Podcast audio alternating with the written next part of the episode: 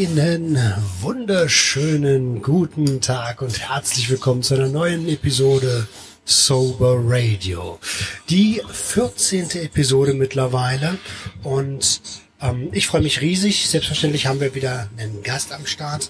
Diesmal ist es der Sascha von Spielfrei werden und bleiben. Sascha war, äh, wie der Name schon vermuten lässt, spielabhängig, hat Automaten gespielt, ähm, analog und digital. Ähm, da wird er gleich ein bisschen mehr drauf eingehen und ähm, weiß, wie es ist, seine Existenz nahezu zu verzocken. Hi Sascha, schön, dass du da bist. Hi, lieber Roman, danke, dass ich zu Gast sein darf bei euch. Sehr, sehr gern. Also ähm, als wir zusammengesessen haben und überlegt haben, wer würde passen zum Thema Spielsucht, da äh, war ja eigentlich für mich war klar, das muss der Sascha werden, weil deine äh, Geschichte ist echt heftig, ähm, aber auch mega interessant. Und ähm, da würde ich sagen, steigen wir direkt mal ein. Wie, wie, welche Spielabhängigkeit hast du denn gehabt? Also wie du das ja auch schon am Anfang sagtest, bei mir war es ähm, sowohl die Spielhalle als auch das Online-Casino. Ähm, grundsätzlich in der Spielhalle alles am Automaten und äh, im Online-Casino auch diese Slots gespielt, also nicht jetzt Poker oder Blackjack oder so, das war gar nicht meins, sondern halt komplett immer Slots und Automaten. Okay. Ähm, für den Hörer, Slots sind hier diese, wo die drei Walzen sind und sich das dann, äh, wo, wo man hofft, 777 zu bekommen, oder? Jein, ähm, Slots sind so ähnlich wie die Automaten, also es gibt die gleichen Spiele, sogar noch ein bisschen mehr, aber vom Prinzip her funktionieren die wie die ganz normalen Spielautomaten, nur halt in digitaler Form und mit mehr Einsatz und mehr Gewinnmöglichkeiten, sagen wir es mal so. Ah, ich verstehe. Also das ist quasi ähm, der, der Computer, wo statt einem Automaten fünf Spiele drauf sind. G äh, genau. Genau, also, also im Online-Casino hast du da keine Ahnung, bis zu 120, 150 Spiele oder so, was du da spielen kannst. Ja. Moroline und so eine ganze Scheiße. Ne? Genau, auch. Die heißen da noch ein bisschen anders, aber äh, letztendlich ist es halt, ähm, wie soll man sagen, the next generation of äh, Automatenspielen. Okay, verstehe. Und ähm, wie, wie, wie bist du dazu gekommen? Also, was hat dich zum Spielen gebracht? Äh, mit Anfang 20, also ich bin jetzt 34, mit Anfang 20 hat mich damals die Neugier und gleichzeitig die Langeweile zu der ähm, zu der Spielsucht gebracht. Äh, es fing alles in einem äh, in einem Café an, in einem Tag- und Nachtcafé. Ähm, ich habe in Köln gelebt und habe in der Diskothek gearbeitet und äh, dort waren auch in der Woche Veranstaltungen und musste dann ähm, eines Morgens Zeit überbrücken um dann den Zug nach Hause zu nehmen. Und das waren so zwei, zweieinhalb Stunden, die ich noch Zeit hatte. Und habe mich in dieses Tag-Nacht-Café gesetzt und da bin ich das erste Mal in Berührung gekommen mit einem Spielautomaten, der dort hing. Und dort saß ein älterer Mann, der die ganze Zeit da zockte. Und ähm, ich habe ihm erst nicht so wirklich Beachtung geschenkt. Er ist mir zwar aufgefallen, aber da die Dinger für mich damals zu dem Zeitpunkt bis dahin immer sehr uninteressant waren, ähm, habe ich ihm halt, wie gesagt, keine Beachtung geschenkt. Und erst als er dann laut aufjubelte und äh, sich dieses ganze Café, ähm, beziehungsweise es ist so ein Tag- und Nachtcafé gewesen, also die Leute, die da saßen, hatten schon ein bisschen, die haben keinen Kaffee getrunken, sagen wir mal so. Und ähm, die haben, sind dann alle zu ihm hin und haben sich das angeguckt und dann war ich halt auch neugierig und bin auch aufgestanden, bin hingegangen, habe gesehen, oh, der hat ganz schön viel Geld gewonnen. Ähm, hab mir halt auch gedacht, ja, okay, gut, so wie der aussieht, also ich will jetzt nicht oberflächlich sein, aber so wie er aussieht, äh, kann er das auch sehr gut gebrauchen, hat mich gefreut, habe mich wieder zurückgesetzt, alles war gut und dann war der alte Mann weg und dann habe ich irgendwie so gedacht, so, ja, hast du immer noch Zeit, in eine Tasche gekramt, zwei Euro gefunden, bin an diesen Automaten gegangen und habe da damals dann diese zwei Euro reingeworfen, so total äh, unvoreingenommen, ohne Hintergedanken, einfach nur so just for fun, aus Neugier und halt auch aus Langeweile, weil ich halt auf diesen Zug warten musste. Also zwei Euro dann in den Automaten reingeschmissen, oder was? Genau, ich habe dann zwei Euro in den Automaten reingeworfen und ähm, habe dann irgendein Spiel gedrückt. Äh, eigentlich also das Spiel, was dieser ältere Mann da auch vorher gespielt hat. Und habe dann binnen 10 Minuten aus diesen 200 Euro 700 Euro gemacht. Also ich habe 700, also 698 Euro habe ich gewonnen binnen 10 Minuten. Und das war natürlich für mich äh, das Highlight schlechthin. Also das ist so ein Betrag, den habe ich im Monat äh, verdient in dieser Diskothek. Und jetzt habe ich innerhalb von 10 Minuten mit 2 Euro Einsatz äh, verdient, in Anführungsstrichen, also gewonnen. Und das hat mich natürlich da völlig perplex gemacht. Und ich habe das Geld mir auch auszahlen lassen und äh, habe das Geld eingesteckt und äh, bin dann nach Hause gefahren und am nächsten Morgen wach geworden, habe erstmal gedacht, ich hätte das geträumt, aber hatte ich nicht, als ich dann ins Portemonnaie geguckt habe. Und ähm, ja, und so, so fing das dann irgendwie alles an. Also dann sind mir auch erstmal diese ganzen Automaten aufgefallen, die Spielhallen aufgefallen, die bei mir im, im näheren Umkreis von meinem Zuhause sind. Das ist mir vorher halt alles nie aufgefallen. Ne? Also ich bin daran vorbeigegangen, aber so komplett ohne Beachtung. Und seit dem Tag, wo ich dieses Geld gewonnen hatte, hatte ich das Blatt komplett gewendet und ich habe dann angefangen, immer öfter zu spielen, weil ich halt diesen Kick nochmal haben wollte, dieses, dieses geile Gefühl, dieses Geld zu gewinnen.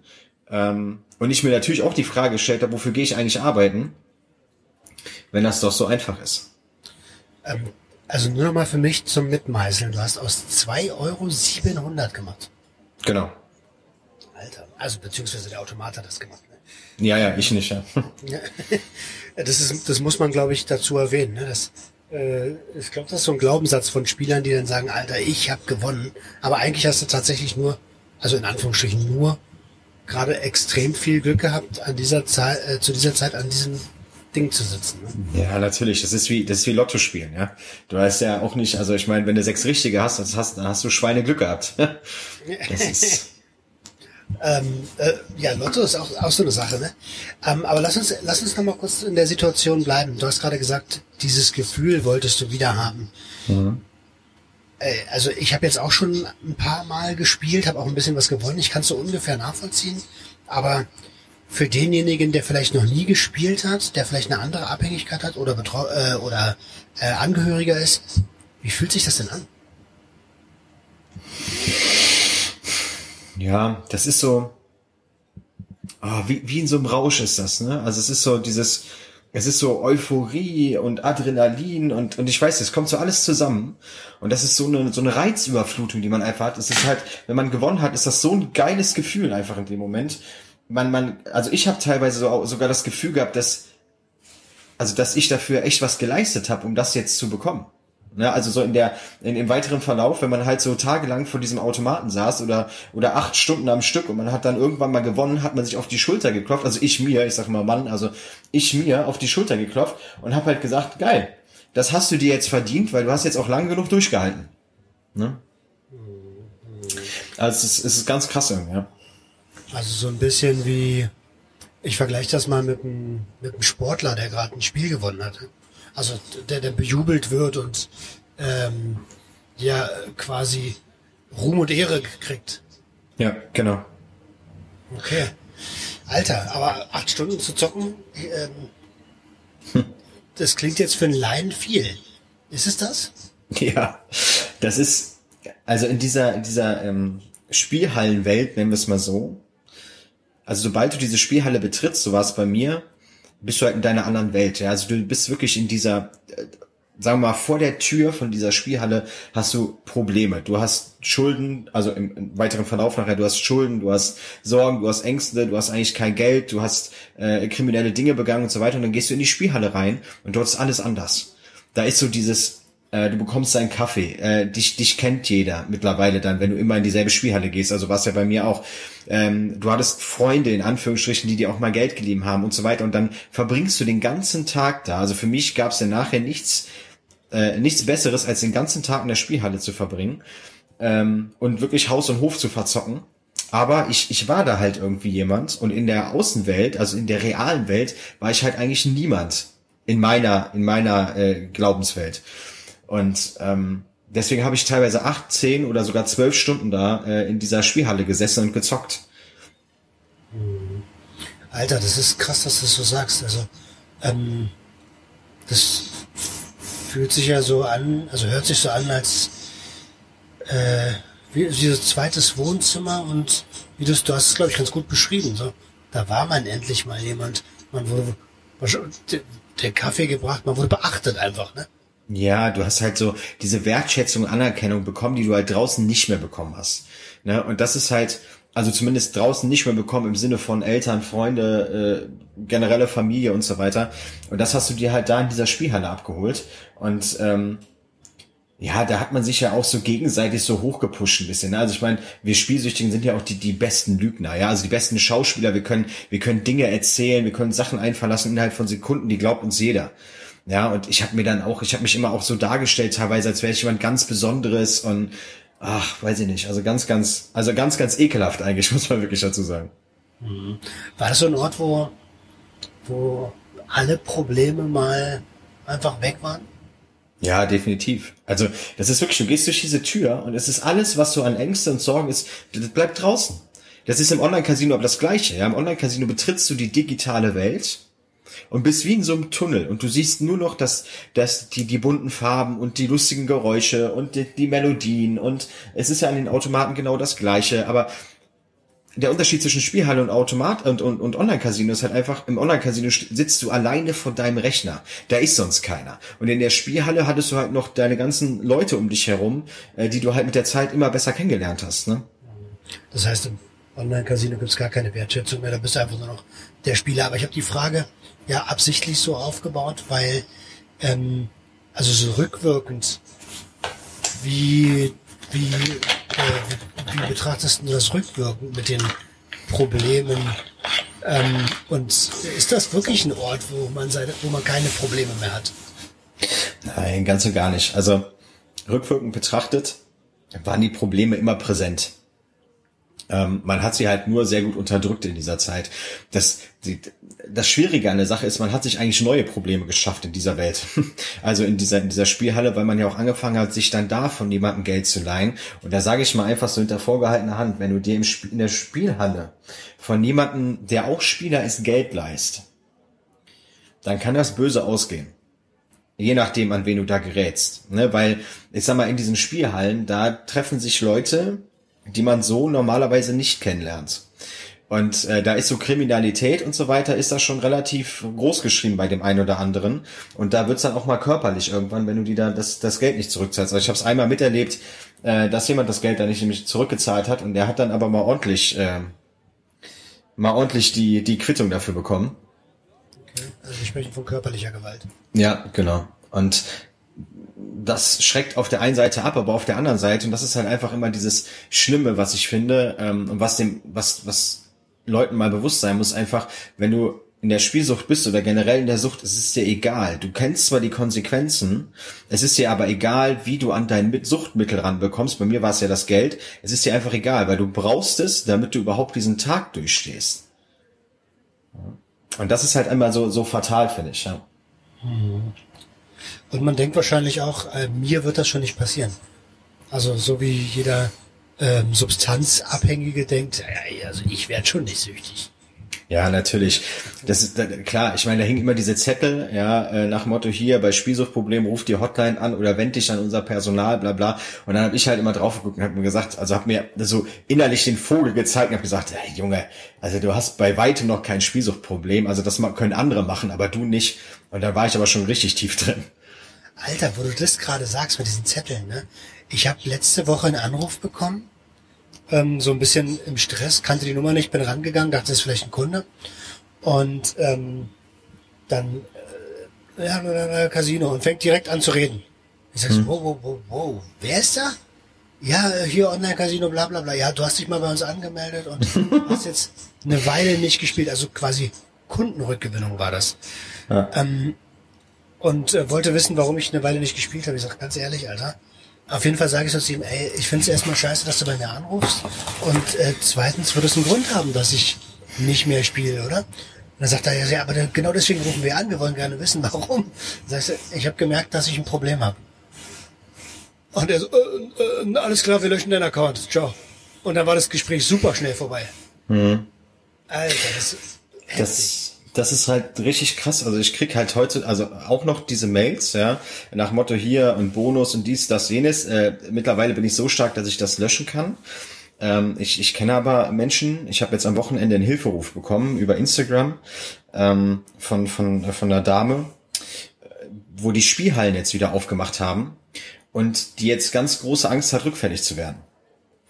Ähm, Finde ich schon mal sehr stark, dass sie überhaupt einen Hilferuf absendet in dem Moment. Ich habe ihr dann auch versucht, natürlich sofort zu helfen. Aber auch gerade in diesem Online-Casino-Bereich, das ist halt einfach diese ach, das ist so, wenn du nicht stark genug bist, ne, und du kriegst diese E-Mails oder diese Anrufe, ja, diese Wertschätzung, die ich in der Spielhalle bekommen habe damals von den anderen Menschen, die da waren, die bekommst du vom Support bei im Online-Casino. Nämlich durch diese ständige, ja, äh, hier, wir haben Bonus für dich, 300 Euro, du musst gar nicht einzahlen, komm doch wieder zurück, bla bla bla, in diese Richtung. Damit ködern die äh, halt die, die Spieler wieder zurück. Und wenn du halt kein starkes äh, Mindset hast und nicht selber stark genug bist, um Nein zu sagen, dann fliegst du damit so auf die Fresse. Und äh, das ist mir auch passiert mit dem, mit dem, äh, mit Rückfall und so weiter. Das ist halt wirklich übel. Und die vom Casino, die können halt überhaupt nicht damit umgehen, äh, was das Thema Spielsucht beziehungsweise äh, ähm, Suchtprävention oder irgendetwas, damit können die nicht umgehen. Ich habe Dinge erlebt mit einem Support, wo ich zehnmal gesagt habe, ich habe ein Spielsuchtproblem, bitte lösch mich, bitte sperr mich endlich, die zehnmal versucht haben, mir irgendeinen Bonus anzudrehen. Alter. Ja, und da, und das, ich habe Tatsache, die Dinger habe ich noch gespeichert. Ich habe da Screenshots von gemacht, von dem, von dem Chat, weil ich einfach dachte, das darf ja wohl nicht wahr sein. Was ist denn das für eine Nummer? Ja, ich will hier raus. Ich, ich sage offensichtlich, dass ich ein Spielsuchtproblem habe und man versucht mich trotzdem zu ködern. Ja, natürlich, weil ich so viel Geld da gelassen habe. Du wirst ja auch nach Geld gerankt beim, beim äh, Casino. Ja, wenn du viel Geld einbezahlst, äh, kommst du in den VIP-Status oder was weiß ich, wie sie das Ding nennen und kriegst ja mehr als alle anderen. Ja, also das ist schon, das ist schon, da kriegst du diese Wertschätzung, die du sonst in der Spielhalle bekommen hast. Ja. So ein bisschen, ich vergleiche das mal in der Kneipe wie den Schnaps aufs Haus oder ähm, beim, beim, beim Dealer irgendwie mal äh, ein bisschen Rabatt oder so. Ne? Also, ja, ja, definitiv. Ja, das ist Wahnsinn. Krass, krass, krass. Also wollte ich nur mal kurz, ich habe auch ein bisschen den Faden verloren. Ähm, wir waren, wir waren bei deiner ähm, ja bei deiner Spielhallenkarriere. Hm. Die hat angefangen mit den zwei Euro, daraus hast du 700 Euro gemacht und hast dann die ganzen Spielhallen überhaupt erstmal bemerkt. Ähm, und ich gehe mal davon aus, du hast gesagt, es wurde irgendwie so ein bisschen äh, dein zweites Wohnzimmer. Wie lange ging denn das? Das ging so lange, bis die Polizei bei mir zu Hause stand. Das waren so ungefähr so zwei Jahre, zweieinhalb. Ähm, hat das gedauert. Und ähm, ja, das war schon eine ziemlich heftige Zeit. Also ich bin halt relativ schnell in diese Sucht reingerutscht. Also es war halt dieses 700 Euro Gewinn, geiles Gefühl, Geld auf die Bank gebracht, von dem Großteil des Geldes auch in Urlaub gefahren mit meiner damaligen Freundin. Und ähm, naja, aber dann auch wieder mit einem Teil ins Casino marschiert, also in die Spielhalle, in die nächste, die bei mir um die Ecke war bin da rein, habe diese ganze Spielhallenwelt kennengelernt, habe mich da halt richtig schnell sehr wohl gefühlt. Das ist ja auch immer, der Kunde ist König, bekommt da den richtigen Begriff, ja. Ähm, und habe halt dann angefangen, so, sagen wir, zwei, dreimal in der Woche zu spielen und dann aus zwei, dreimal in der Woche wurde dann wirklich täglich und das halt relativ schnell und der Abwärtsstrudel, der das mit sich brachte, war halt dann, dass ich dann auf kurz oder lang angefangen habe zu lügen, zu betrügen, weil ich mein ganzes Geld verzockt habe dann. Also ich habe an einem Tag teilweise vier, fünf, 600 Euro verzockt, wenn das Gehalt kam. Also der erste eines Monats war immer der schlimmste Tag. Und wenn man sich das mal so anguckt, ähm, kann man mal schauen, am ersten eines Monats, wenn die Spielhallen alle wieder offen haben dürfen, äh, wie viele Leute am ersten eines Monats da reinmarschieren oder am Ende des Monats, wenn es halt Geld gibt. Wow. Also äh, ich kann mich erinnern, dass ähm, ich war mal mit einem Kumpel unterwegs und da kam einer aus einer Spielhalle und hat gefragt, ob wir ihm äh, seine Kippen abkaufen für 50 Cent oder so, eine ganze Schachtel, nur damit er noch mal ein paar Mal drehen kann. Genau. Also das war crazy, Alter. So. Und ich meine, das sag ich, der selber eine Suchtproblematik hat, ne? Mhm. Also das, das hat mich schon echt ähm, äh, mehr beschäftigt, nenn das mal so. Okay, äh, aber die Polizei kommt ja jetzt nicht irgendwie, weil du äh, gespielt hast. Nein, also die Polizei kam halt, ähm, weil ich relativ schnell angefangen habe, in die, in die kriminelle Szene abzurutschen.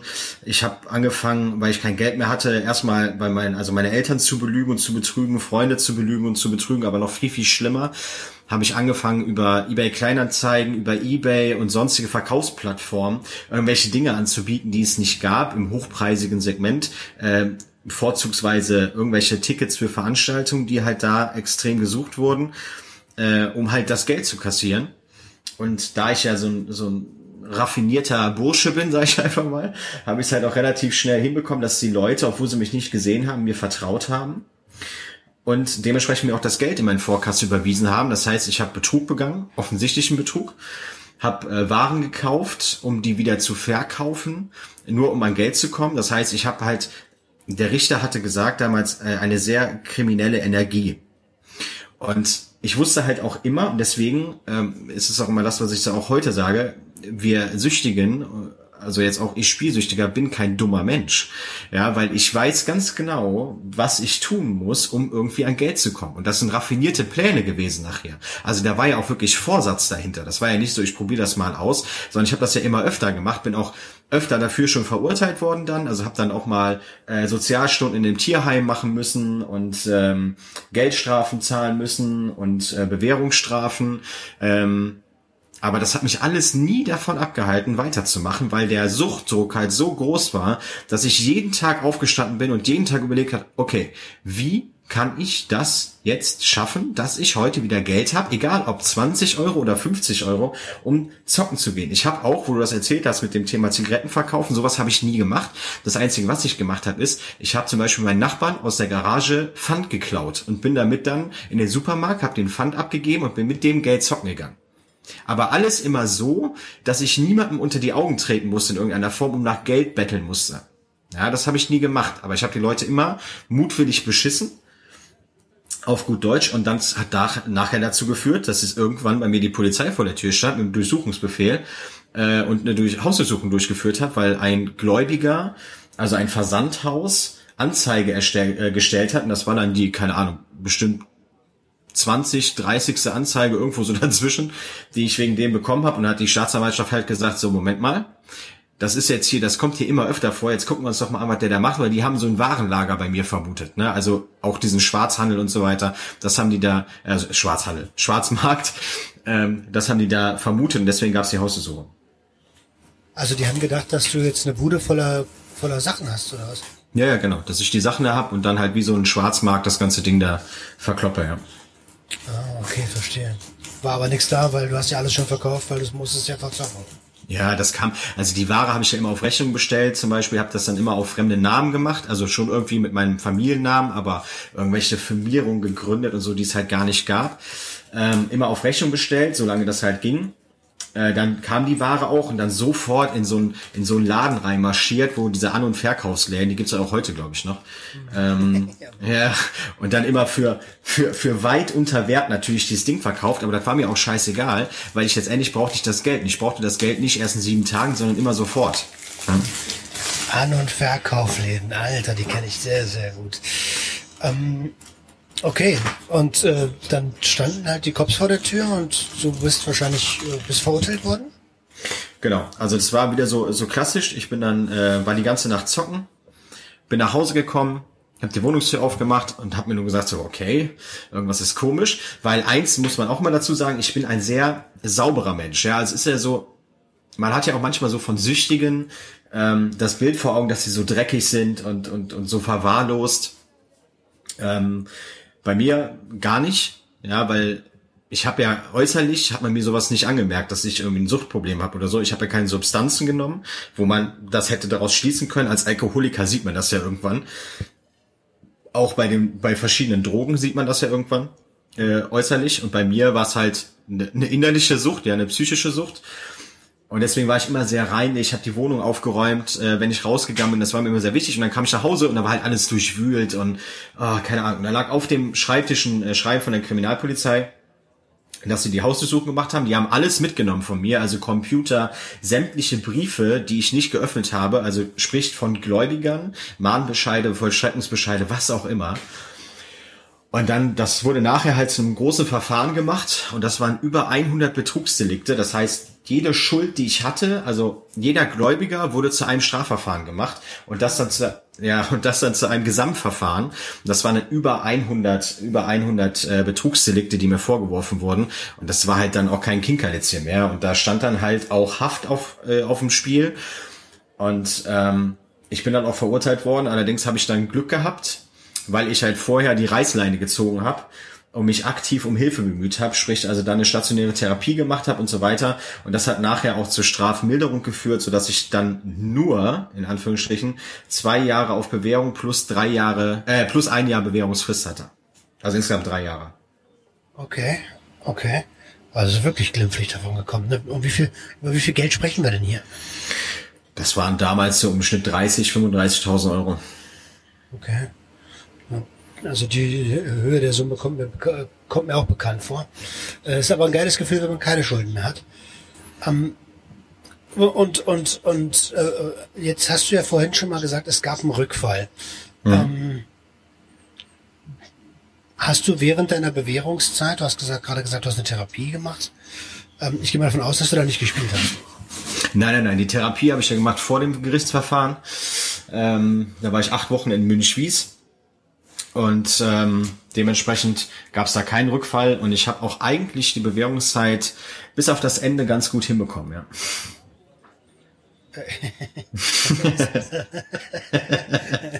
bis auf das Ende macht mich jetzt sofort neugierig.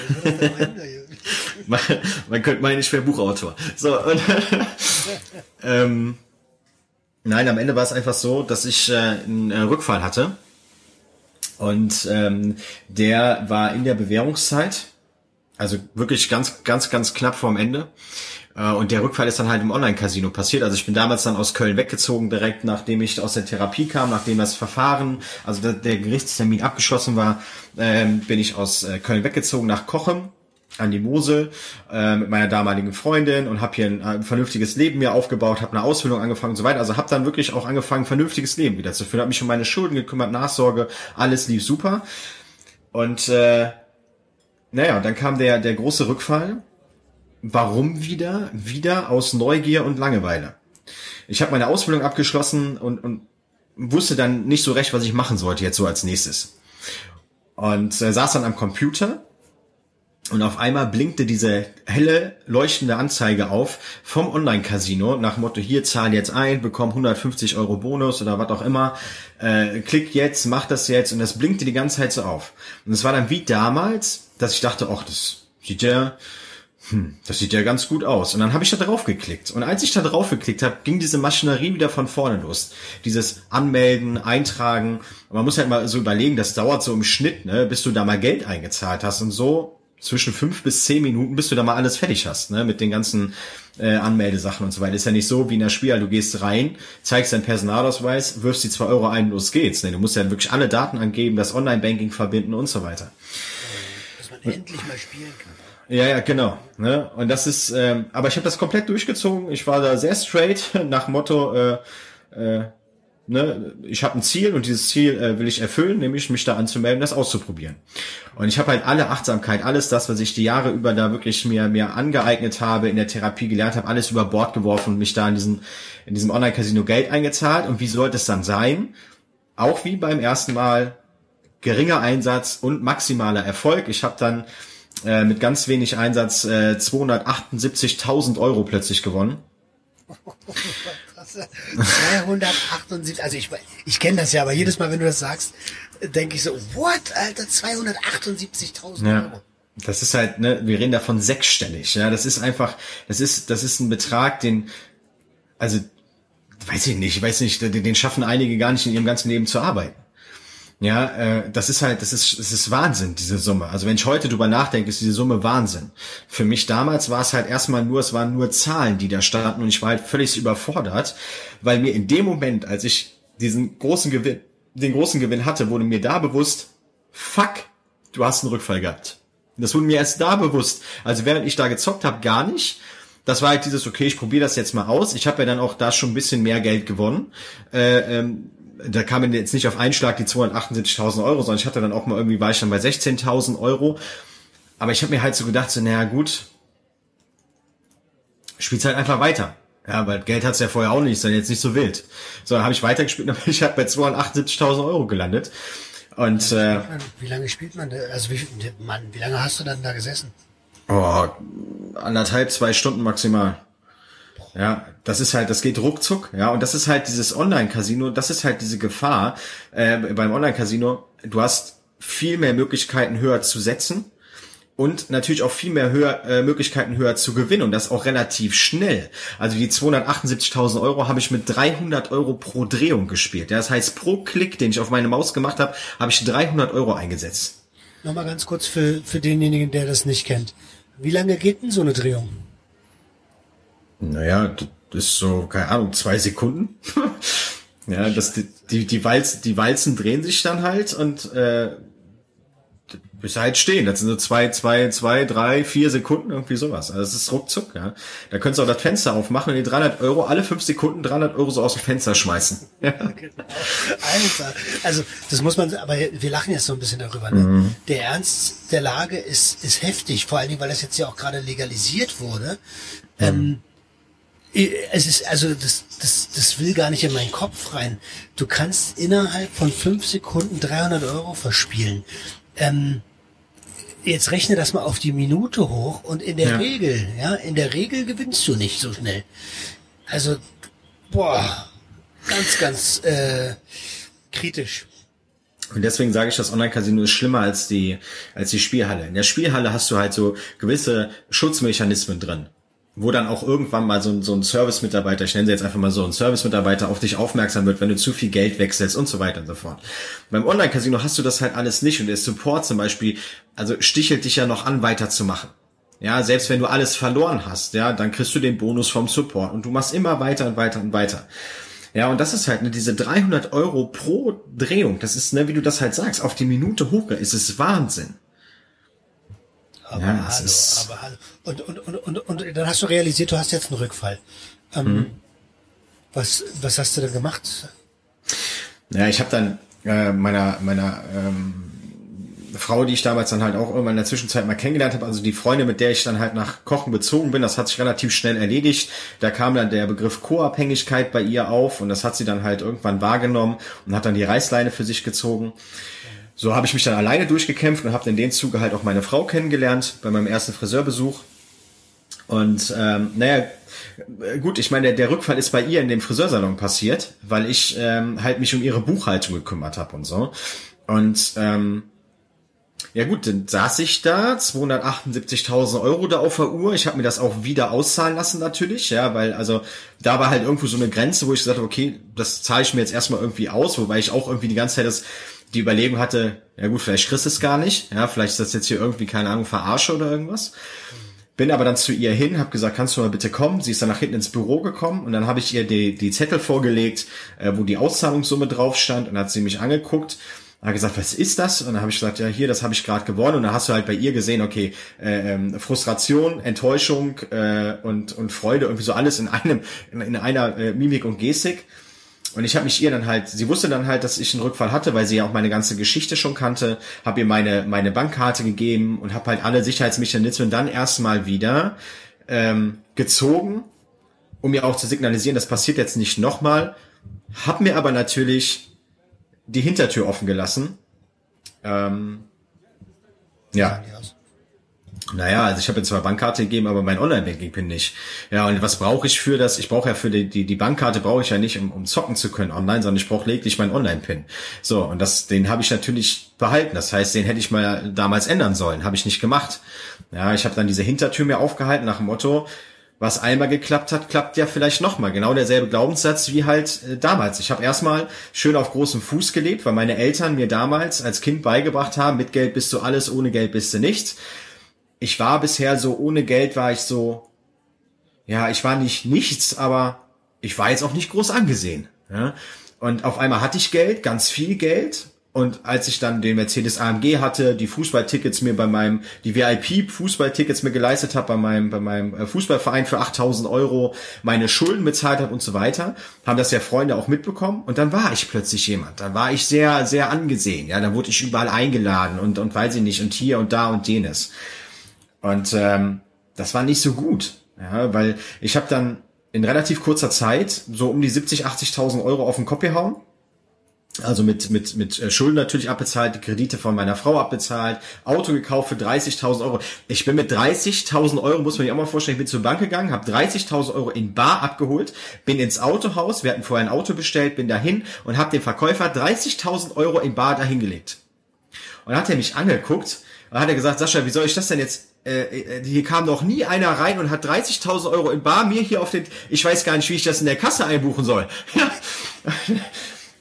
Und das, das war mir aber, das war mir aber egal, weil ich habe angefangen mit Geld um mich zu werfen, ja, weil ich war ja jemand und ich wollte das auch signalisieren, dass ich jemand war, dass ich ein ganz toller Typ bin, der jetzt Kohle hat, ja, und der sich alles leisten kann, was er will. Ich habe noch nicht mal einen Führerschein gehabt für dieses Auto. Oh. Ja, so. Und das ist halt so. Ach du Scheiße, Alter. Ach, krass, du hast noch nicht mal einen Führerschein gehabt? Nein, habe ich auch heute noch nicht. ich auch nicht. Alter, Alter. Ja, ja, klar, aber ähm, ja, wenn du reingetrichtert bekommst, mit Geld bist du alles, ohne Geld bist du nix, dann holst du dir natürlich auch Statussymbole, ne? Ja, natürlich. Du wolltest ja jemand, du warst ja auch jemand, du hast das ja auch bestätigt bekommen. Ich habe bei meiner Bank angerufen und meine Schufa war grottenschlecht. Ja, ich habe zwar meine Schulden bezahlt, aber die Schufa bereinigt sich ja nicht so schnell.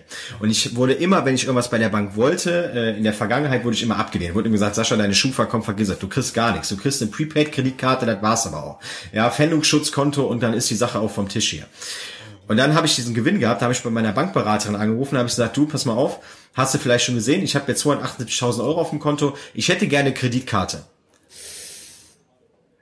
Normalerweise hätte ich die nicht bekommen dürfen, weil meine Schufa immer noch schlecht war. Aber mit Geld bist du alles. Auf einmal war alles möglich. Da kam nur als Antwort, ja klar, Sascha, ist doch gar kein Problem. Welches Limit willst du haben? Drei oder 5.000 Euro? Und da denkst du dir halt in dem Moment, Alter, what the fuck? Sag mal, rein Interesse halber, ja? Mhm. Ich weiß nicht, wie das Ganze juristisch aussieht, aber hätte man nicht sagen können, also ich, ich weiß ja, was, wie deine Geschichte weitergeht. Hätte mhm. man an der Stelle nicht sagen können, äh, hier ist ein Verfahrensfehler der Bank, die muss haften? Du, ganz ehrlich, das weiß ich nicht. Hätte man vielleicht machen können, ähm, bin ich mir aber nicht ganz so sicher, weil ich erstmal das ganze Thema, das ist ja dann nachher noch weiter komplett ausgeufert und äh, deswegen war ich froh, dass ich das Thema irgendwann, also ich habe ja irgendwann versucht nachher das Ganze unter den Tisch zu kriegen, dass da keiner mehr drüber spricht, was ja nicht funktioniert hat, ja, aber ähm, bestimmt, ja, hätte man das machen müssen eigentlich sogar. Also das brennt mir gerade total unter der Haut. Wenn sich irgendjemand da draußen auskennt, äh, schreibt uns das doch gerne mal an, ähm, ähm, an soberradio.soberguides.de. Und äh, wenn du selber ein Problem mit Spielen hast und dir das gerade so ein bisschen bewusst wird oder eine andere Abhängigkeit, dann findest du unten in den Show Notes auf jeden Fall auch die Webseite der Sober Guides. Ähm, da kannst du gerne mal schauen, wer von uns sich ein bisschen mit der Thematik auskennt und ähm, dann uns gern anrufen. Wir sind da jederzeit für dich da und begleiten dich. Ähm, ja, ich habe es gerade schon gesagt, ich weiß ja so ein bisschen, wie es weitergeht. Mhm. Ähm, der Hörer weiß es noch nicht. Äh, ich traue mich, trau mich immer fast nichts zu fragen. Was ist denn mit dem Geld passiert? Also wie gerade eben schon gesagt, habe ich so 70, 80.000 Euro auf den Kopf gehauen für Luxusdinge ähm, und Schulden. Und ähm, naja, dann habe ich irgendwann aufs Konto geguckt und es war ja eigentlich noch genug da. Ich bin so knapp unter 200.000 gefallen, aber es war ja immer noch genug da. Ich habe dann aber das Problem entwickelt oder die Herausforderung, dass ich gedacht habe, okay, oh, jetzt wird das Geld weniger. Ich versuche das jetzt nochmal. Das heißt, das, was ich ausgegeben habe, habe ich als Verlust gesehen und wollte diesen Verlust nochmal kompensieren durch einen neuen Gewinn, dass ich so immer ungefähr das gleiche Level an Geld halten kann. Was ja totaler Schwachsinn ist. Ja, ähm, das nochmal halt so zu probieren. Ich hätte es vielleicht schon mit ehrlicher Arbeit dann probieren sollen. Ähm, und habe dann angefangen, ich hatte eine Kreditkarte, ich hatte mein Online-Banking, äh, ich, ich hatte genug Geld zur Verfügung und habe dann jeden Tag angefangen, wieder zu zocken und habe am Tag bis zu 5000 Euro habe ich da wirklich von meinem Bankkonto ins Online-Casino transferiert und es hat natürlich nicht mehr funktioniert, weil das, das hm? gleiche Casino, in dem du auch den Gewinn hattest? Ja, genau. Mhm, mh. ja. ja. Wahrscheinlich war irgendwo im Hintergrund auch irgendwo ein Haken, der nicht mehr. Keine Ahnung, habe ich mir auch wahrscheinlich irgendwann so gedacht, dass also als es war dann irgendwann alles weg. Ich habe in zwei Monaten habe ich es wirklich geschafft, den kompletten Rest von knapp unter 200.000 Euro auf den Kopf zu zimmern. Also habe über 180.000 Euro verzockt binnen zwei Monaten. Ähm, und dann war alles Geld weg. Und dann kam halt das böse Erwachen. Als alles Geld weg war, habe ich Panik bekommen äh, habe gedacht, scheiße, das ganze Geld ist weg, was machst du denn jetzt? Deine Frau weiß davon nichts, das heißt, ich habe mich immer schön äh, zu Hause eingegraben, habe halt immer dann zu Hause gezockt und so, sie war halt arbeiten, ähm, und hat halt immer den Glauben gehabt, wir haben ganz viel Geld und sie wollten mal ein Haus kaufen und so weiter und so fort. So, und das, das, das konnte ich halt alles dann irgendwann nicht mehr, weil ich ja kein Geld mehr hatte. Also habe dann angefangen, wieder kriminelle Dinge zu machen, habe äh, Geld aus dem Salon entwendet und so weiter und so fort, um das dann zu tun. Und irgendwann rief mich dann halt die Bankberaterin auch nochmal an und sagte, du Sascha, ich glaube, wir müssen mal reden, weil die Kreditkarte natürlich komplett überzogen war und die konnte auch nicht mehr abgebucht werden. Und dann bin ich halt auch dahin und habe auch erstmal angefangen mit so Geschichten, mir irgendwelche Geschichten einfallen zu lassen und so weiter, das, weil ich hatte gehofft, dass sie mir irgendwie helfen kann und mir einen Kredit gibt oder so, weil das mit der Kreditkarte hatte ja schon mal geklappt. Ähm, und dann sagte sie nur, ja Sascha, ich habe gesehen, dass du hier am Tag 5000 Euro eingezahlt hast, aber ganz ehrlich, was sollte ich denn da machen? heute, heute denke ich mir, was ist das für ein beschissener Satz? Was sollte ich denn da machen? Ja, vielleicht einfach das Konto sperren, irgend, aber irgendetwas machen. Also nicht gar nichts. Ja. Und äh, mal anrufen und sagen, Alter, was ist los mit dir? Sie, das, das ist ja noch das Geile, das habe ich auch noch nie erzählt, weil ich eigentlich nie drüber rede, aber sie behauptet heute noch, dass sie das getan hätte. Dass sie mich versucht hätte anzurufen, mich mehrfach zum Gespräch gebeten hätte und so weiter. Das hat sie nie getan. Nie. Ja, aber sie stellt sich jetzt so nach außen hin als da, als hätte sie das gemacht, aber das hat sie nicht. Ja, so. Und ähm, naja, und da war alles Geld weg. Ich habe die kriminellen Dinge begangen. Und äh, wie sollte es dann auch anders sein? Irgendwann stand wieder die Polizei bei mir vor der Tür. Wieder mit einer Hausdurchsuchung, weil ich einen sehr guten Freund um sehr viel Geld beschissen habe. Der war selbstständig äh, äh hier in Kochem, hat ein, äh, ein kleines, einen kleinen Laden gehabt und hat mich dann ab und zu mal gebeten, Geld einzuzahlen für ihn, wenn er nicht da war. Äh, das habe ich ja auch gemacht, das Geld eingezahlt, nur nicht auf das Konto, wo es hin sollte, sondern halt auf mein Konto, um damit halt wieder zu zocken, weil ich immer wieder gedacht habe, okay, irgendwann passiert das nochmal, dass du dieses Glück hast und dann ist alles vergessen. Ja, alle Schulden sind wieder weg und du kannst alles Geld zurückzahlen und nichts ist gewesen. Das war so dieser Glaubenssatz. Ja, und ich denk mal, äh, der kommt vielen Süchtigen bekannt vor. Naja, und dann war die Polizei da, hat die Hausdurchsuchung durchgeführt, weil ich auch noch Unterlagen von ihm hatte und so weiter. Und dann gab es ein neues Strafverfahren. Ähm, bevor wir zu diesem Strafverfahren kommen. Also ich gehe mal davon aus, dass das wahrscheinlich auch so der Moment war, wo deine Frau das mitbekommen hat. Ja, definitiv. Also ähm, ich habe mich irgendwann damals dazu entschieden, eine, ähm, ein Studium zu machen als äh, Hotelbetriebswirt. Bin ja nach Koblenz gefahren und das das ging immer so eine Woche, waren immer so, so Wochenblöcke.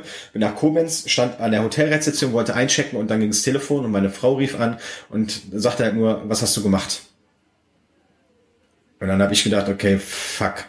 Sie hat die Kontoauszüge gesehen. Ich habe ja nicht an die Polizei gedacht, sondern ich habe ja Gelder entwendet und so weiter. Aber sie hat das nie kontrolliert damals. Ja, das heißt, sie hat mich ja auch da, da laufen lassen, äh, weil sie halt immer im Glauben war, dass ich ihr immer die Wahrheit sage. Ja, nochmal, wir Süchtigen und ich als Spielsüchtiger bin der beste Schauspieler und kann anderen Menschen ganz viele tolle Dinge erzählen, die aber vielleicht nur zu zehn Prozent stimmen. Und äh, naja, und dann sagte sie mir, was hast du getan? Die Polizei steht hier, du kommst jetzt sofort nach Hause, die haben mich hier aus dem Salon abgeholt. Ähm, äh, wie sieht das denn hier aus? Was hast du getan? Und dann ist natürlich alles zusammengebrochen. Und ich habe dann den ähm, meinen damaligen besten Freund angerufen äh, und habe gesagt, hier, ey, warum steht die Polizei bei mir zu Hause und führt in deinem Namen eine Hausdurchsuchung bei mir durch? Und dann hat er gesagt, so, ja, äh, wüsste er jetzt auch nicht und so weiter. Dann habe ich gesagt, bitte sieh zu, dass du da hinfährst und dass das da aufhört, dass sie verschwinden. Weil die Sachen, die die gesucht haben, hat die schon gar nicht mehr. Ja, also die hatte der, der, der Freund schon wieder zurückbekommen von mir. Ach so, okay. Und der, der Rechtsanwalt hat das aber nicht auf dem Schirm gehabt, ja, und hat dann einfach die, die Hausdurchsuchung da angeordnet. Naja. Und dann musste ich halt nach Hause und dann musste ich Rede und Antwort stehen bei meiner Frau, weil dann gab's halt kein Verstecken mehr, dann gab's keine Ausflüchte mehr, äh, dann musste Tacheles geredet werden. Und ja. Und jetzt mal kurz für die Außenwelt, ich meine, ich, ich, ich, ich, ich weiß, was jetzt kommt, so, aber wie viel Geld hast du denn entwendet, um damit zu spielen? Und ähm, das war ja nicht nur das Geld deines Kumpels. Wessen Geld hast du noch verspielt? Ja, in erster Linie das, das von meiner Frau, von dem Laden, unser privates Geld, das von meinem Freund. Ähm, ja, also ich kann dir die genaue Zahl gar nicht mehr genau beziffern, um wie viel Geld es da insgesamt geht, aber wenn du es jetzt mal alles summa summa betrachtest, reden wir hier von einer halben Million, die ich aber verzockt habe. Ja. Das ist harter Tobak. Bevor wir jetzt, ich würde gerne langsam eine Wende einleiten, weil ähm, wir wollen uns ja nicht auf die, nicht nur auf die Problematik konzentrieren. Genau. Ähm, aber eine Sache würde ich schon gerne noch fairnesshalber deiner Frau gegenüber erwähnen. Ähm, das war Geld aus der Firma, ne? Wie, wie, wie, wie, wie, äh, wie ist denn das unternehmenstechnisch bei ihr angekommen? Also, was, wie, wie war es um das Unternehmen gestellt? Naja, irgendwann holt das halt jemanden ein. Ne? Wenn du halt Gelder aus dem Unternehmen nimmst, das merkst du nicht sofort, aber das kommt dann so, das ist so ein schleichender Prozess. Und irgendwann war kein Geld mehr da, die Schulden waren horrend hoch. Ich habe immer versucht, das zu verheimlichen vor ihr, weil ich ja die Buchhaltung gemacht habe. Die habe ich immer ordentlich gemacht, aber äh, ja, ich habe halt es war halt kein Geld da, um irgendwelche Sachen zu bezahlen. Ich habe immer Post abgefangen und so und habe immer versucht, das alles zu verstecken, bis zu dem Tag, bis halt ähm, die Krankenkasse ähm, ein Insolvenzverfahren eröffnet hat beim äh, Insolvenzgericht hier in Kochem und auch das dann aufgeflogen ist. Und ähm, naja, der Salon musste dann in die Insolvenz.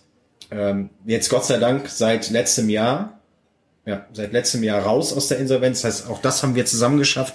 Ähm, das heißt, sie hat mich halt, das muss man auch mal dazu sagen, und jetzt helfe ich dir mal mit der Wende.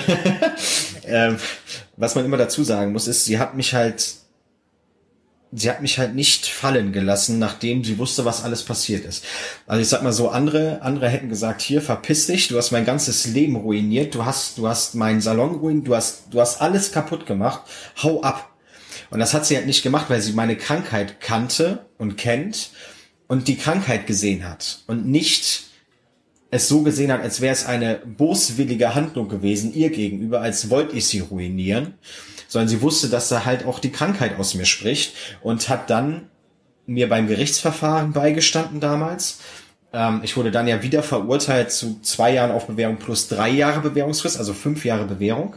Das ist so das Maximum, was irgendwie geht. Ähm, aber sie hat mich halt unterstützt und genauso war es dann für mich moralisch auf jeden Fall so, dass ich gesagt habe, hey, du hast mich damals unterstützt, jetzt ist es natürlich an mir, dass ich dich in dem Insolvenzverfahren unterstütze mit all dem, was ich kann, weil ich dir die Suppe eingebrockt habe hier und äh, dementsprechend auch das kriegen wir zusammen hin und das haben wir zusammen hinbekommen und der Salon steht jetzt auch besser da als vorher. Ähm, und so hat alles irgendwie sein Gutes gehabt. Ne? Das muss man halt auch irgendwie dazu sagen. So blöd das gerade klingt. Ich finde das klingt überhaupt nicht blöd. So. Also, ja, na klar, es, äh, wer, wer von außen raufguckt, ist geneigt zu sagen, Alter, du hast das nicht verdient. Aber das ist ja Schwachsinn. Du hast es gut erklärt. Sie hat deine Krankheit gekannt und das gar nicht als Akt gegen sich gewertet. Und das muss man ihr, glaube ich, extrem hoch an, anerkennen. Ähm, oder anrechnen heißt das, glaube ich. Mhm. Also wie charakterstark kann dann kann man denn sein? Also ich, ich kann da nur sagen, ähm, ich finde es total cool, dass sie da so zu dir gehalten hat. Definitiv. Und ich meine, da, da ist ja auch ein richtiger Shitstorm draus geworden nachher. Ähm, sie hat ja, also bei dem Gerichtsverfahren saß damals ein Reporter mit im Gerichtssaal. Das hat keiner gemerkt. Und dieser Reporter ist von diesem, von dieser hiesigen Zeitung hier in Kochen, dem Wochenspiegel, und den bekommen hier alle Haushalte immer äh, per Free äh, einmal die Woche in den Briefkasten geschmissen. Und dieser Reporter hat mich halt auf die Titelseite gebracht und hat dann äh, geschrieben, Spielsucht verleitet Zugriff in die Kasse und hat halt diesen Artikel so böse geschrieben, dass da, also, dass da nicht die Krankheit im Vordergrund stand, der Spielsucht, sondern die Boshaftigkeit äh, eines Spielsüchtigen äh, und die kriminelle Energie eines Spielsüchtigen. Und das hat natürlich dazu geführt, hier in Kochem sind 6000 Einwohner. Und äh, wie gesagt, meine Frau hat einen Friseursalon und die hat das natürlich volle Breitseite abbekommen. Auch von angeblichen Freunden von damals, die gesagt haben, sie wären Freunde, aber als nachher alles rauskam, hat man gesehen, dass es keine waren. Ähm, sie hat immer mir den Rücken gestärkt, vor allen anderen. Weil sie halt die Krankheit gesehen hat ja, und mich auch als Mensch gesehen hat und nicht als der, der kriminelle Spielsüchtige, der ich halt nach Aussehen dargestellt wurde. Mich haben fünf Leute gefragt, ob ich das war und ich habe da nie ein Geheimnis draus gemacht. Ich habe gesagt, ja, war ich. Und alle anderen haben hinter meinem Rücken gesprochen. Und ganz ehrlich, das ist jetzt über fünf Jahre her. Ich bin habe im äh, November letzten Jahres die fünfjährige Bewährung absolviert, ähm, ohne mir etwas zu Schulden äh, kommen zu lassen. Und selbst heute noch, heute noch reden Menschen sehr schlecht über mich im Zuge meiner Spielsucht.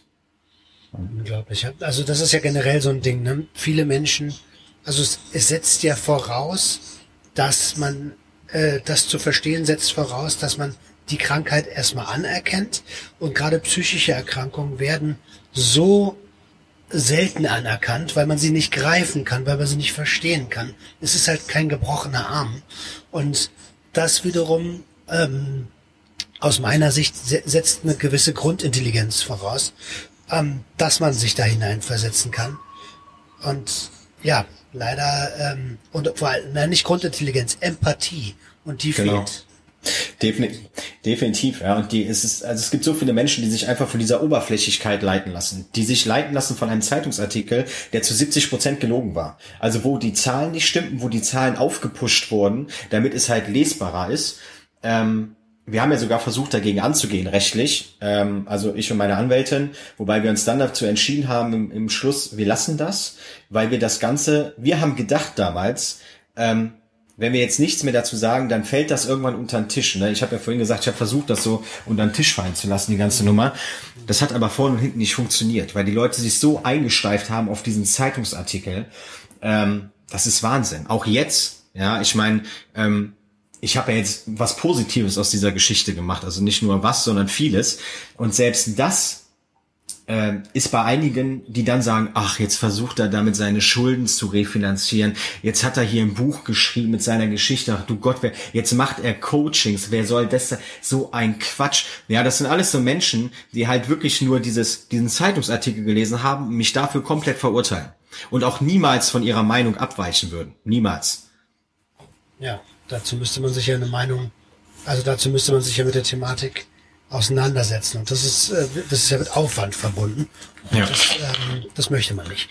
Also äh, ich, ich fühle das total. Puh, ähm, aber jetzt hast du schon so ein paar Sachen angesprochen. Ich würde noch gerne, bevor wir zu dem Wie ist dein Leben jetzt kommen, wie hast du es denn, wie hast du, wie hast du diese fünf Jahre Bewährung durchgehalten? Nochmal eine Therapie gemacht oder wie ist die Wende gekommen? Ja, also ich habe ja, ich musste theoretisch auch nochmal eine Therapie machen, weil es Bewährungsauflage war. Ich hätte es aber so oder so gemacht. Ähm, bin dann nach Down in die schöne Vulkaneifel und habe da nochmal acht Wochen Therapie gemacht und das war wirklich die beste Zeit meines Lebens, diese Therapie, weil ich unglaublich, unglaublich großartige Menschen kennenlernen durfte, auch Spielsüchtige. Und ähm, naja, diese fünf Jahre waren aber gar nicht so einfach, muss ich sagen, weil Freunde und so weiter, denen ich auch Geld geschuldet habe, die haben halt versucht, mich auch in dieser Zeit zu erpressen. Also die haben halt dann gesagt, du pass mal auf, mein Lieber, ich weiß, dass du äh, verurteilt worden bist und dass du auf Bewährung bist und ich weiß auch, dass deine größte Angst, und das ist auch Fakt so, äh, das Gefängnis ist und wenn du jetzt nicht mir das Geld bezahlst, dann zeige ich dich an. Und das war halt so mein, das war der größte Punkt, womit man mich erpressen konnte damals, nämlich genau mit diesem Wording, ja, mit, mit dem Thema Gefängnis und ich zeig dich an. Weil das wollte ich nicht. Und ich weiß, dass der Richter damals zu mir gesagt hat, ähm, Herr Heilig, wenn Sie hier noch ein einziges Mal sitzen und sei es, weil Sie bei Rot über eine Ampel gegangen sind, ich buchte Sie ein. Sie sitzen ein dafür, dann reicht es. Sie bekommen jetzt den allerletzten Warnschuss von mir, aber ein Ding noch. Und dann ist Feierabend. Und das war halt dieser im Unterbewusstsein gespeichert. Das heißt, jeder, der zu mir kam gesagt hat, hier, ich zeig dich an, da sind bei mir sofort alle Alarmglocken hochgegangen. Es hat unglaublichen Stress verursacht. Ähm, das hat auch mal dazu geführt, dass ich einen kleinen Rückfall hatte, weil ich halt einfach dem Druck nicht mehr gewachsen war, aber der war wirklich klein. Und ähm, ja, das war halt nicht einfach, ne? Und ich habe mich da echt durchgekämpft durch die fünf Jahre. Ich habe einen unglaublich starken Menschen kennengelernt, der auch jetzt noch mein Arbeitgeber ist. Ich habe ja noch einen ganz normalen Job, äh, der mir eine Chance gegeben hat, der für mich auch mein Mentor ist, ähm, der mich unterstützt hat in all den Punkten. Ja, und auch immer für mich da war. Also es hat so seine positiven und negativen Seiten gehabt, diese fünf Jahre. Aber am Ende bin ich seit dem 16.11.2020 wieder frei. Und das war für mich das, also das oberste Ziel, dass ich das halt bis dahin schaffe, äh, ohne ohne ähm, nochmal straffällig zu werden. Natürlich auch in Zukunft, ohne dass ich straffällig werde. Aber das war halt mein großes Ziel. Ja. Also äh, erstmal herzlichen Glückwunsch an der Stelle, dass du das zweimal ähm, geschafft hast, den Willen bewiesen hast, da wieder rauskommen zu wollen. Äh, das ist nicht so einfach und ist schon gar nicht selbstverständlich. Ähm, und ich kann nur von meiner Seite aus sprechen. Ähm, du hast das getan, was das Gericht angeordnet hat, nämlich zweimal eine Bewährungsstrafe verbüßt und damit sollte es dann auch gegessen sein. Ne? Also Strafe hast du ja bekommen. Ja. Ähm, und äh, also das, da darf, darf sich aus meiner Sicht auch kein äh, Mensch anmaßen, ähm, da jetzt irgendwie noch äh, gesellschaftlich dich runterzuziehen. Ähm, aber das, eine, das, steht auf einem anderen Blatt Papier. Ähm, und und, und äh, dann hast du diesen Mentor kennengelernt, hast wieder Fuß im Arbeitsleben gefasst. Ähm, was ist da mit dir passiert? ich habe mich halt vom, vom Mindset her und vom Glaubenssatz her und von meiner inneren Einstellung halt nochmal um, um 180 Grad gedreht. Also ich habe dann wieder irgendwann angefangen, auch durch die Therapie an mich zu glauben, an, an meine Zukunft zu glauben, habe Visionen entwickelt, entwickelt, mein Warum entwickelt und vor allen Dingen ähm, habe ich halt die negative Geschichte, die negative Vergangenheit ins Positive gedreht, habe durch seine Unterstützung bin ich in die Öffentlichkeit gegangen. Er hat gesagt, Sascha, also er ist Unternehmenscoach und äh, wir coachen also Unternehmer in der Persönlichkeit. Und äh, wir haben so eine Art, so, so ein Bootcamp, was wir machen. Und in diesem Bootcamp sagte er dann äh, irgendwann zu mir, Sascha, willst du nicht deine Geschichte erzählen? Und ich habe gesagt, bist du bescheuert? Ich erzähle nicht meine Geschichte. Was sollen die Leute von mir denken? Ich bin froh, dass sie das nicht wissen. Und da hat er gesagt, so, ja, nee, überleg mal. Überleg mal, ob du die nicht erzählen möchtest. Ähm, weil wir so eine Übung gemacht haben, da ging es ums Thema Schauspielen. Und da hatte ich noch zu ihm gesagt, hier, das ist aber nicht so eine geile Übung, ähm, weil Schauspielen ist nicht immer gut, weil das kann ich aus meiner Vergangenheit. Ne? Und in dem Zuge hat er mich dann dazu gekriegt, dass ich meine Geschichte erzählt habe, das allererste Mal vor Unternehmern.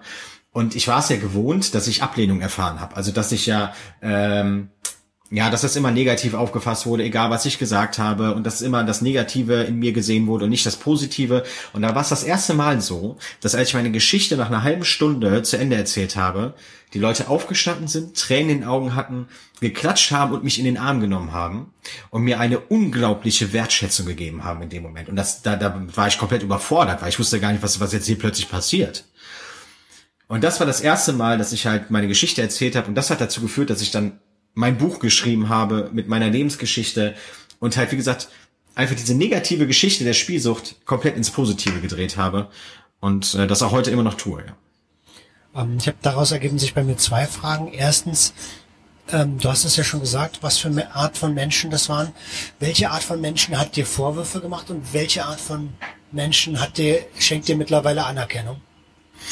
Ähm, die Menschen, die mir Vorwürfe gemacht haben, sind alles so, ich sag's mal so salopp, Privatpersonen, die ähm, so halt zum ja geringem Leben nachgehen und irgendwie für die gibt es keine, ach, keine großen Abweichungen. Ja, also das ist so, das muss irgendwie alles so laufen. Man muss äh, gutes Geld verdienen und äh, weiß ich nicht, einen angekannten Beruf haben und dann ist das gut. Die Leute, die mir Wertschätzung geben, sind zum Großteil Unternehmer, Selbstständige, die genau wissen, dass es, dass es halt auch mal anders laufen kann. Ja, mir, aber ich krieg auch Wertschätzung von von anderen von anderen Menschen mit mit suchtproblematischem Verhalten, von einer großartigen Community, die es mittlerweile gibt. Ähm, ja, von Menschen einfach, die sich dann mit dieser Thematik auseinandersetzen und einfach auch wissen, dass der Mensch, der dahinter steckt, überhaupt gar nicht böse ist, sondern dieser Mensch einfach eine Krankheit hat. Und diese Krankheit hat einfach auch Anerkennung verdient äh, in der Öffentlichkeit und da bekommst du halt die Wertschätzung, dass du halt sagst, ja, ey, ich habe Scheiße gebaut. Ich stehe auch für all das gerade, was ich getan habe und habe das ja auch getan. Aber hey, ich bin gut so, wie ich bin und ich kann meine Vergangenheit nicht ändern, aber ich kann meine Zukunft positiv beeinflussen und ich kann das Beste aus meiner Zukunft und aus jedem Tag machen, den ich jetzt erleben darf und das tue ich. Ja, und das ist halt unglaubliche Stärke und das bekommst du halt jeden Tag dann auch wieder zurückgespiegelt und äh, deswegen beschäftige ich mich auch nur noch mit diesen Menschen und alle anderen Menschen, die mir damals fünf Jahre lang versucht haben mitzuteilen, dass ich das allerletzte bin, dass ich der Abschaum der Gesellschaft bin, dass ich ein, ein, ein Straftäter bin, ein Schwerstkrimineller, ähm, dem man nicht vertrauen kann, die können mir, bin ich ganz offen mal gelinde gesagt, gehen die mir am Arsch vorbei, weil ich einfach verdammt stolz darauf bin, was ich geleistet habe mit den Leuten, die um mich herum sind. Ähm, und deswegen ist es mir egal, was andere da wirklich über mich denken mittlerweile. Ja, das, äh, äh, darauf wollte ich hinaus, weil die Art, also ich meine, es gibt so einen Spruch, ähm, ähm, interessiere dich nicht für die Meinung von Menschen, die nicht da sind, wo du hin willst. Genau. Ähm, und, äh, den, den dürfen sich auch relativ viele Leute mal zu Herzen nehmen. Und die zweite, achso, du wirst dazu was sagen? Ja, mein, mein Mentor hat immer, er hat einen Satz mal gesagt, ganz am Anfang, der prägt mich auch noch bis heute. Was andere Menschen über dich denken, geht dich gar nichts an. Und das ist so ein Satz, den habe ich im ersten Moment nicht verstanden, weil ich gedacht habe, was will er denn jetzt von mir? Und im zweiten Moment habe ich gesagt, ja, wie geil ist der denn? Er ist ja auch richtig. Was andere über mich denken, geht mich auch überhaupt nichts an. Ja, Hauptsache, ich weiß, was ich für, über mich denke und ich weiß, äh, äh, wo ich hin will. Ja, total. Äh, äh, total, ja. Ähm, jetzt hast du es äh, schon, äh, schon gesagt, du bist Autor, hast ein Buch äh, geschrieben mit, mit dem Leben. Wie heißt denn dieses Buch? Das Buch heißt Mein Leben mit der Spielsucht. Okay, das werde ich auf jeden Fall unten in den Show Notes verlinken, genauso wie deine Webseite. Ähm, jetzt sind wir knapp eine Stunde dabei. Was mich noch brennend interessiert, also erstmal vielen lieben Dank für für deine Offenheit und deine Ehrlichkeit. War, aber mir war das bewusst, als ich dich eingeladen habe, dass, das. Ähm, wo ist denn für dich der, ähm, ja, also warum nicht wieder spielen? Wo ist der Unterschied zu dem abstinenten Leben gegenüber dem, dem Leben in deiner, in deiner Sucht? Ja, also Warum nicht wieder spielen? Ähm, ich bin jetzt ein freier Mensch. Ich kann jetzt jeden Tag entscheiden, was ich tun und was ich lassen möchte. Ich bin, ja, also Freiheit ist für mich das, das, das Größte und Wichtigste. Und das leben zu dürfen, jetzt jeden Tag und morgens aufzustehen, auf dem Balkon hier bei mir zu gehen mit meiner Tasse Kaffee und einfach diese Sonne zu genießen, so wie heute und einfach da zu stehen und einfach klare Gedanken zu haben und einfach zu wissen, okay, heute ist ein neuer Tag, heute ist, ich weiß nicht, was ist heute für ein Tag, heute ist Montag, ne? Ja, Montag. So, es ist, es ist Montag, eine neue Woche. Du kannst wieder Menschenleben positiv beeinflussen, ähm, die vielleicht da noch feststecken, wo du in der Vergangenheit warst, in deiner dunklen Vergangenheit. Ja, das ist so, das ist, das gibt mir so viel, so viel, so viel Stärke auch und wenn ich so zurückblicke auf die Zeit, auf, auf diese Vergangenheit, auf diese wirklich dunkle Vergangenheit, ähm, wo es wenig Sonne gab in dem Moment, bin ich aber auch unglaublich dankbar für diese Zeit, weil ja, ich mich einfach von einer Seite kennenlernen durfte, wo ich nie wieder hin möchte. Ich sage aber, also nie wieder ist jetzt immer so eine Sache. Ne? Es, ist, es gibt halt auch Menschen, die sagen, ich werde nie wieder spielen. Das werde ich nie, niemals sagen, weil ich bin und bleibe mein ganzes Leben lang spielsüchtig. Ich muss halt jeden Tag auf mich aufpassen und achtsam sein und, und, und den Fokus nie verlieren dürfen. Und aber dieses, dieses Freisein und dieses, im Hier und Jetzt leben, das ist einfach das, was mir, was mir so viel gibt und warum ich so dankbar bin, dass ich das jetzt äh, wieder erleben darf. Okay. Ähm, Hammer. Hammer, Hammer, Hammer. Jetzt äh, ist, ist mir noch eine Frage gekommen. Also angenommen, ich finde es nämlich, also ich sage auch immer, ich kann nicht versprechen, dass ich nie wieder konsumiere. Ähm, und um ganz ehrlich zu sein, hat das ja auch damals, also Rausch hat mir Spaß gemacht. Ja. Hat, äh, also wenn es keinen Spaß machen würde, würde es ja auch keiner tun. Ähm, wie, wie gehst du denn mit dir, mit, mittlerweile mit dir um, wenn du, also angenommen, du würdest jetzt so in zwei Jahren mal irgendwie einen Abend spielen. Mhm. Was wären dann deine Gedanken? Wie, wie, wie würdest du mit dir umgehen? man träumt ja manchmal davon. Also ich träume manchmal davon und wache dann plötzlich ganz schockiert morgens auf und bin heilfroh, dass es nur ein Traum war. Ähm, man träumt dann plötzlich davon, dass man vor so einem Automaten sitzt und irgendwie so in einem halb angetrunkenen Zustand oder was weiß ich, wo halt die Hemmschwelle geringer ist, dann äh, äh, da mal wieder zockt. Und das wäre für mich das Worst Case, was passieren kann. Also ist das Schreckensszenario schlechthin, dass ich da mal wieder irgendwie Geld reinwerfe oder auch im Online-Casino. Ähm, wenn das passieren sollte, habe ich halt meinen mein Notfallkontakt, den ich sofort anrufen würde.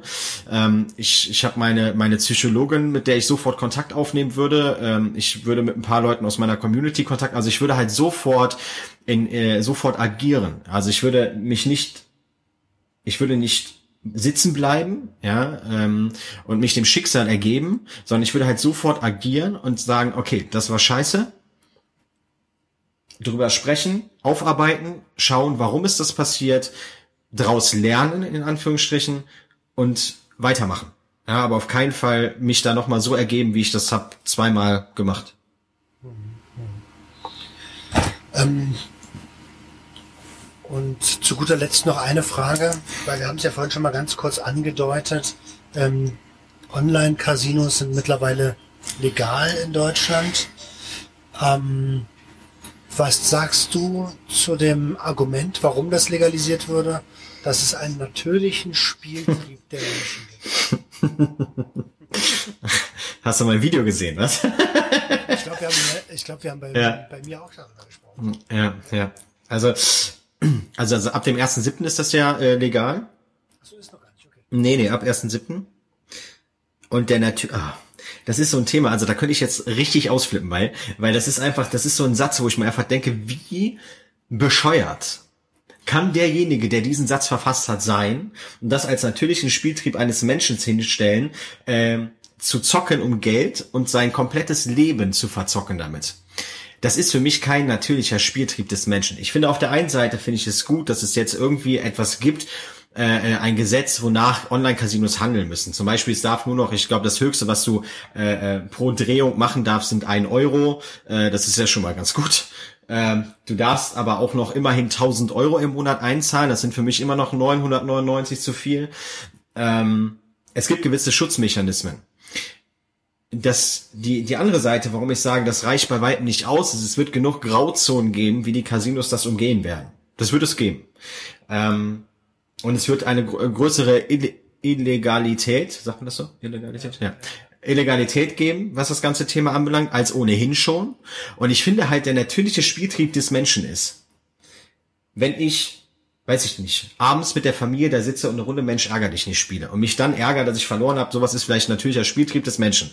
Ja, aber der natürliche Spieltrieb des Menschen ist es auf gar keinen Fall, um Geld zu spielen, um Geld zu wetten oder sonstiges. Das kann mir kein Mensch erzählen, dass das der natürliche Spieltrieb des Menschen ist. Und deswegen finde ich halt diesen Satz, und das ist ja, glaube ich, das steht im ersten, ersten Paragraphen direkt ganz oben, ist der größte Schwachsinn, schlechthin. Und was mich dann auch immer noch so ärgert, ist, jetzt habe ich einen Artikel gelesen vor zwei Tagen in der, in der Rheinzeitung hier in Koblenz.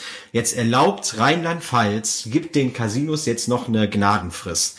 Da geht mir die Hutschnur hoch. Ja, also es ist ja so, nicht nur das Online-Casino, sondern auch die Spielhallen bekommen ja Einschränkungen. Und es, ich glaube, es ist geregelt, dass die Spielhallen nur noch 500 Meter oder so voneinander entfernt sein dürfen. Und Ja, ja, nur noch. Ja, und ähm, in Rheinland-Pfalz wird das jetzt erstmal verlängert, weil es ist ja momentan unzumutbar, dass man das jetzt umsetzen kann. Wo ich mir denke, ganz ehrlich, und entschuldige, wenn ich es jetzt hier nur sage, aber wollt ihr mich verarschen? Wir reden hier von der, von von diesem Gesetz, von dem Glücksspielstaatsvertrag, reden wir jetzt schon seit ich weiß nicht wie langer Zeit. Und dann muss man jetzt noch eine Gnadenfrist machen? Wofür denn? Ja, und das ist so, das ist so ein Punkt, deswegen auch dieser Hilferuf am Wochenende, ja, das ging ja da auch ums Thema Spielhallen, dass sie wieder aufmachen und dass jetzt die Leute einfach völlig, ah, ja, die, die, die, die haben halt einfach Angst, jetzt wieder rückfällig zu werden. Sie waren jetzt dank Corona, in Anführungsstrichen, waren sie jetzt halt spielfrei, außer sie sind natürlich ins Online-Casino gewandert, wobei damit haben sie sich strafbar gemacht, weil es halt außer in Schleswig-Holstein verboten ist. Ähm, und die haben jetzt einfach Angst, dass sie wieder rückfällig werden. Und dann finde ich es einfach abartig zu sagen, man gibt noch eine Gnadenfrist, äh, damit die Spielhallenbetreiber sich darauf einstellen können. Ey, das ist auch ein Job, alles ist okay, ja. Äh, jeder soll irgendwo Geld verdienen, aber das Thema mit diesen Spielhallen und Online-Casino, da dürfte es meiner Ansicht nach überhaupt gar keine Gnadenfrist oder sonstiges mehr geben. Also auf jeden Fall ein klares Statement. Danke dafür. Gerne. Ähm, ich, äh, ich, ich würde sagen, wir sind durch. Welchen Tipp hast du noch für die Community? Äh, aus deiner Erfahrung heraus? Der größte Tipp ist einfach, ähm, bevor man Menschen oberflächlich, oberflächlich betrachtet und oberflächlich über sie urteilt, schau dir an, was hinter der Fassade steckt. Weil es könnte auch ein Mensch sein, der so wie ich in der Vergangenheit viele Fehler gemacht hat aufgrund einer Krankheit. Egal, ob es jetzt Spielsucht ist, ob äh, Substanzen im Spiel sind, was auch immer. Aber schau hinter die Fassade, bevor du oberflächlich urteilst. Und urteile dann. Das ist so der wichtigste Tipp, den ich mittlerweile echt mitgeben kann. Bin ich auf jeden Fall komplett bei dir. Sascha, mein Lieber, ich möchte mich von ganzem Herzen bei dir bedanken, dass du dir die Zeit genommen hast. Ich schätze deine Arbeit sehr. Ähm, finde das immer wieder beeindruckend und ähm, ja, also Bei mir hast du ein Stein im Brett wegen deiner Arbeit. Und ähm, ja, vielen, vielen lieben Dank, dass du da warst. Ähm, ich danke dir. Ich danke dir, dass ich da hier zu Gast sein durfte im Podcast. Und es, es ehrt mich immer sehr, wenn du mich fragst, ähm, ob ich da irgendwie unterstützen kann. Liebend, liebend gerne, weil es ist für mich wirklich ein Herzensprojekt, andere Menschen zu unterstützen auf ihrem Weg. Weil ich immer der Auffassung bin, hätte ich damals die richtige Unterstützung bekommen, wer weiß, wo es dann hingeführt hätte, also im positiven Sinne. Und äh, ja, also vielen, vielen Dank, ähm, dass ich hier zu Gast sein durfte. Sehr, sehr, sehr, sehr gern. Da schlagen wir in die gleiche Kerbe. Ihr Lieben, ähm, euch da draußen äh, wünsche ich auf jeden Fall einen ganz, ganz tollen Restsonntag. Lasst euch euren Kaffee und euer Kuchen schmecken. Ähm, und wenn ihr selber gerade gemerkt habt, puh, äh, ich habe da vielleicht das eine oder andere nicht ganz im Griff, dann schau doch mal unten in die Show Notes rein, denn dort findest du auf jeden Fall den Link zu ähm, zu den Sober Guides, aber auch zu Saschas Buch und Saschas Seite. Ähm, und wenn wir gerade nicht erreichbar sein sollten, dann findest du unten auch noch den Link zum Nottelefon. Sucht rund um die Uhr erreichbar, kostet ein kleines bisschen Geld, aber wenn du wirklich ein Problem hast, dann solltest du nicht auf ein paar ankommen. Ähm, in diesem Sinne wünsche ich euch einen ganz, ganz tollen Restsonntag. Macht's gut. Ciao, ciao.